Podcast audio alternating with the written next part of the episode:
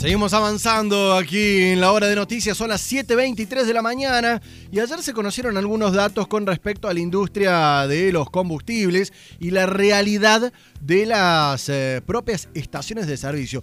Eh, yo siempre aclaro de que hay que separar, una cosa son las petroleras, las que producen, las mayoristas, las que venden, y después están los estacioneros, que son los que compran, tienen su bandera, sea IPF, Shell, Action, eh, bandera blanca, la que fuere, que tienen otra realidad. Para meternos en esta situación que está cada vez más complicado para los estacioneros de Córdoba, por lo menos, estamos en línea con el titular de la FECAC, de la Federación de Expendedores de Combustibles. Le doy la bienvenida a Gabriel Bornorón. Y Gabriel, un gusto saludarte. ¿Cómo te va?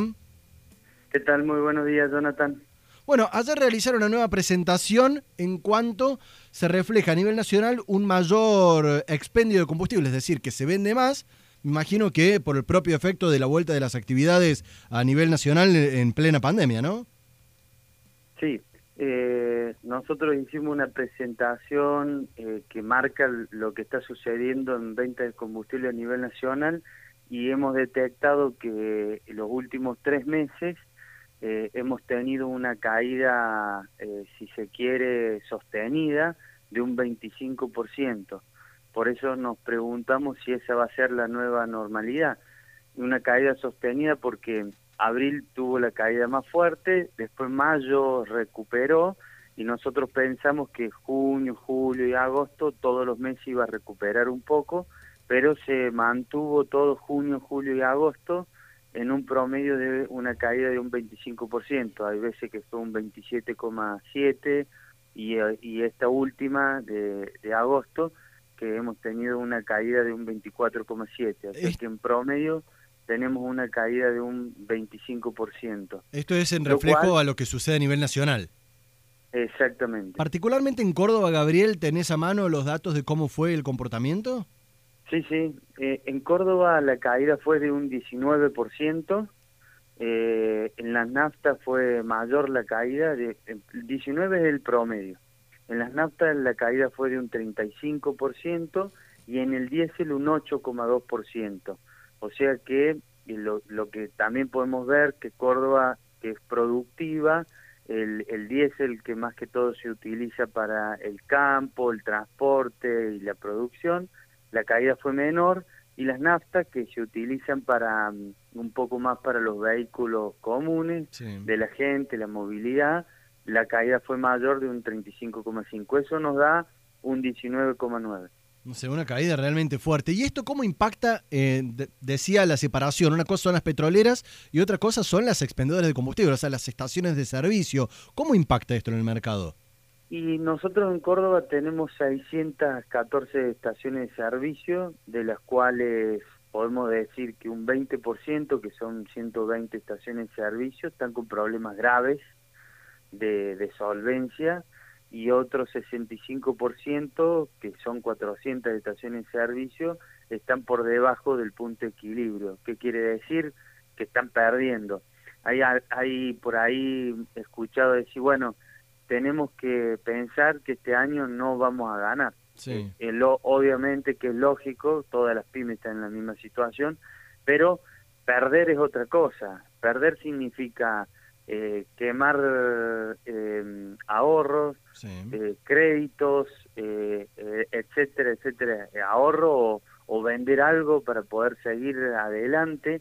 Obviamente que uno, su, la pyme que tiene, la estación de servicio no quiere de ninguna manera cerrarla ni venderla, ¿no? Estamos hablando de cuánta gente que está involucrada, digo, cuántos empleados en total en estas 600 estaciones. En Córdoba hay 9.100 puestos de trabajo en las estaciones de servicio. O sea que estamos hablando poco más del, peligro del trabajo de aproximadamente unas 2.000 personas, ¿no? Me quedo pensando en este 20% de, de estaciones complicadas. Sí, exactamente. Ahora Pero eh, yo no quisiera ser alarmista. Esa es la realidad fría. Sí. La, la otra realidad es que el estacionero, como cualquier pyme, la pelea hasta el último momento, ¿no? Totalmente. Me, pero me quedo pensando en este 20%, que me decís 140 estaciones, si no me equivoco. 120. 120, bien, bien, perdón. Eh, ¿Tienen riesgo fuerte de cerrar? Digo, están trabajando no solo a pérdidas, sino de que, complicados eh, en todo sentido. Eh, ¿Tienen serio riesgo de cerrar, de desaparecer?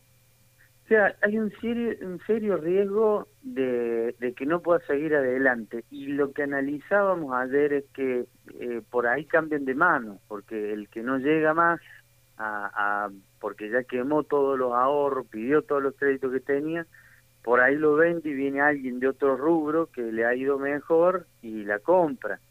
Por, por ahí hay un cambio de manos en, en, la, en la propiedad o en, en la pyme más que cerrarla, ¿no? Bien, la proyección para fin de año es que se pueden llegar a recuperar eh, los números comparados con, con la etapa prepandemia. Y bueno, eh, nosotros hicimos un, análisis apenas inició todo en abril. Pensábamos que ya en octubre íbamos a tener eh, precios estabilizados, precios, perdón, eh, ventas estabilizadas, como en febrero, que es el, mes prepandemia.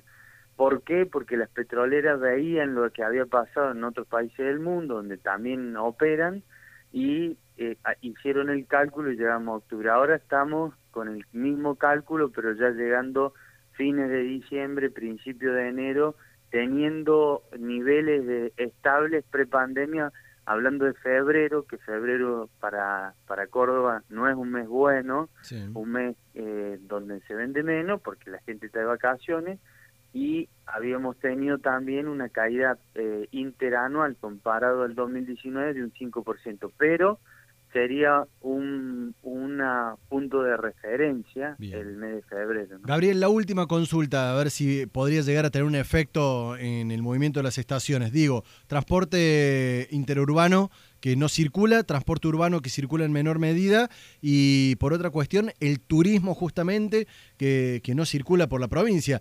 ¿Todo eso podría llegar a acomodar los números de las estaciones? Sí, claro que sí. Yo creo que eh, principalmente el turismo podría eh, dar un salto significativo, más que todo que Córdoba es una ciudad turística. Y, y, y, si vemos los números, la caída en nafta es de un 35,5%, es mucho. Y yo creo que mucho se debe a eso, a, a la falta de turismo, ¿no?